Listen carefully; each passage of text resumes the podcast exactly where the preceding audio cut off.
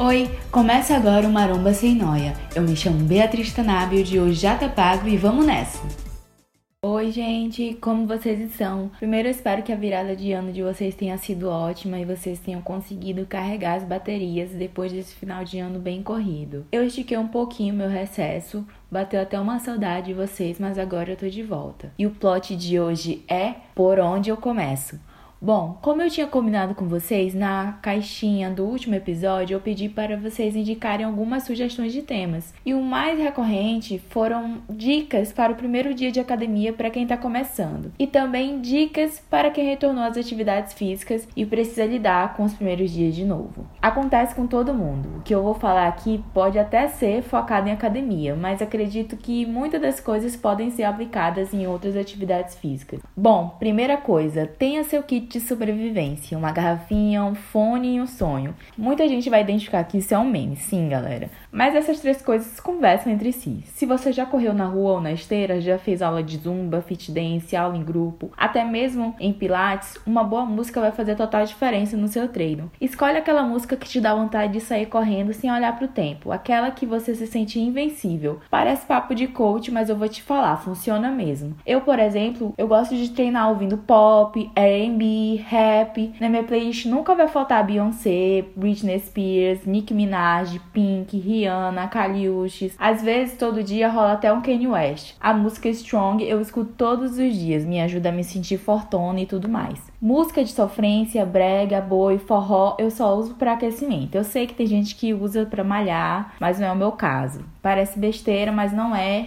Então, monta tua playlist, querida, faz teu nome e depois me conta se isso não te ajudou. Eu já fui a pessoa que treinava sem fone, eu comecei assim, mas eu não recomendo. Nem sempre você vai ter a sorte de ter uma academia com uma playlist legal. No geral, vai ter uma que vai ficar em looping e é isso. Tem vários tipos de fone também que podem te ajudar. Eu usei muitos até parar no que estou hoje, mas a gente fala disso no decorrer dos outros episódios. Vamos voltar aqui.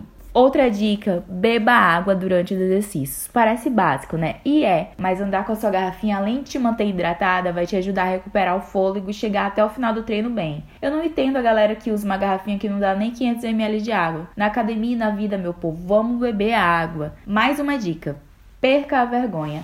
Essa é uma das mais difíceis que eu posso te dar, mas que eu preciso falar dela. Eu mesma ainda tô tentando aplicar na minha vida. Perca a vergonha de não saber executar o exercício correto. Perca a vergonha de perguntar pro instrutor barra professor que tá ali. Minha avó dizia que ninguém nasce sabendo de nada e isso é verdade, meu povo. Às vezes você chega na academia sem saber para onde vai o que. Eu já falei disso aqui. Você fica sentindo um zero à esquerda. Meu Deus, parece que todo mundo sabe o que tá fazendo, menos eu. Não tem como você chegar em um lugar que você tá a primeira vez saber tudo. É humanamente impossível. E por isso, não tenha vergonha de perguntar. Não precisa se matar procurando vídeo na internet. Pode até olhar depois para ajudar é, a melhorar a execução. É importante até. Mas o instrutor da academia está ali para te ajudar caso alguma dúvida surja. Eu mesma quebrava minha cabeça procurando vídeo na internet durante o treino, perdendo minutos preciosos da minha vida por pura vergonha e orgulho. E esse ano eu disse: não, chega. Se eu não souber fazer exercício, eu vou lá e vou pedir assim a ajuda do professor. É muito melhor fazer isso do que arriscar me lesionar, por exemplo, do que ficar frustrada por não conseguir executar algo. Vou te dizer que é fácil passar por cima disso, dessa mulher que faz cara de marrenta sem querer ajuda de ninguém?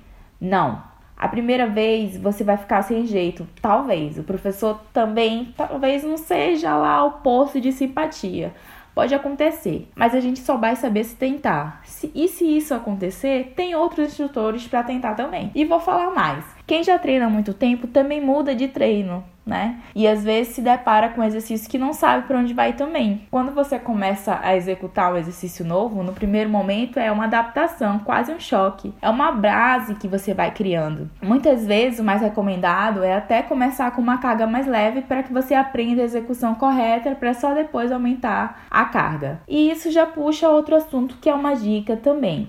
Eu tenho participado de alguns grupos do Jim Head, o do meu próprio podcast, né, Maromba Senoia, o da Nili Ferrari também, que é bem legal. E tem sido massa trocar ideia vez ou outra com as meninas. E eu sempre vejo que essa dúvida tá sempre por lá. Como saber se eu tô fazendo a carga certa? Como saber qual o momento certo para aumentá-la? Se você procurar na internet, vai ter um mundo de respostas para você, mas os profissionais de educação física que eu acompanho sugerem que a carga ideal é que você chega próximo à falha muscular. Tem vários métodos aí que a gente pode falar, né, mais detalhadamente em outro momento. Eu não sou profissional nessa área, vocês sabem, mas algo que funciona muito para mim é conseguir executar bem o exercício quando eu aumento a carga. Porque na minha concepção, de nada adianta a gente aumentar o peso e fazer uma execução bem mais ou menos, para não dizer coisa pior. Vulgo os enzos da academia, né? E isso tem tudo a ver com algo que eu tô sempre batendo martelo aqui nos nossos episódios, né? Respeitar o seu limite, seu corpo, seu processo. Às vezes você vai olhar fulano, ciclano, levantando o dobro, o triplo de peso que você levanta. Mas que adianta se comparar, tentar fazer o que não consegue e fazer um treino que não seja tão satisfatório? Até porque se você não consegue agora, não quer dizer que você não vai fazer no futuro, sabe? Tenha paciência com você, se acolha. A gente tem muito esse lugar de ser ou tentar, né, ser paciente com os outros, mas se a gente tentasse ser com a gente mesmo, hum? E isso já me lembra também quando a gente retorna para academia depois de ter adoecido, depois de uma viagem, depois de situações que podem ter te impedido de seguir treinando. Aí a gente acha que vai conseguir levantar o mesmo peso que fazia um mês atrás, mesmo depois de passar sei lá quantos dias parados. Não, maninha, não vai rolar. De novo, tenha paciência consigo mesma. Ah, Bia, mas eu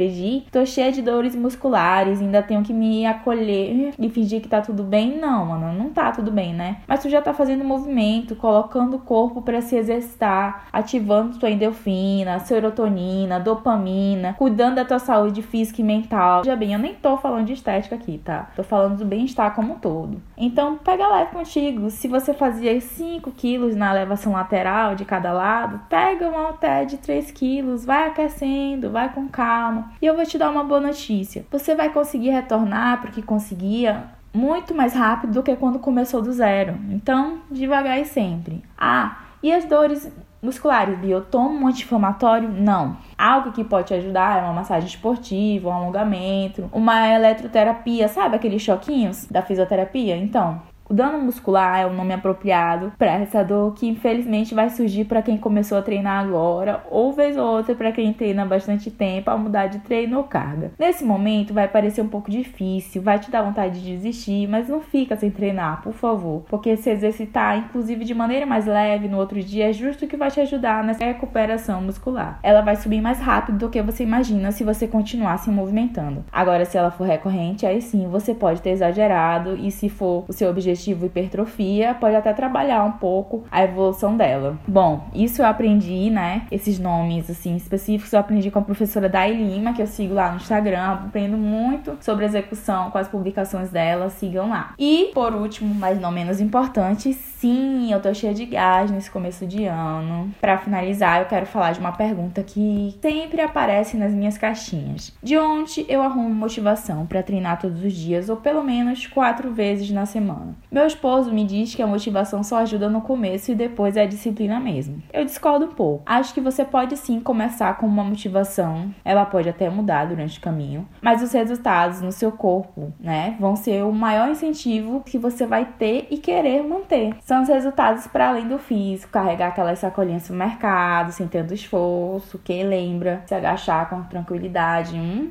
e por que também não um muque mais viscoso, uma bunda ainda mais definida? Ah, gente, vamos combinar, né? Minha saúde é minha motivação maior, em primeiro lugar sempre. Mas hoje em dia eu quero sim, quero ser uma Brastemp de porta dupla, uma Wings. Esse ano eu tô até tentando gostar de treinar inferiores. Eu sempre usei a desculpa de dizer que já sou bem dotada nessa parte e fico treinando fofo até onde dá. Mas esse ano eu quero fazer diferente, então cada uma com suas metas por aí. O importante é olhar para si sem se atropelar. E esse programa poderia ser um pouco mais longo, porque essas dicas são meio grandes, né? Mas a gente vai esticar essa conversa para o próximo episódio para que a gente consiga manter os episódios curtos e fluidos por aqui. Então é isso, gente. Muito obrigada quem me ouviu até aqui. Espero vocês na próxima sexta. Tchau!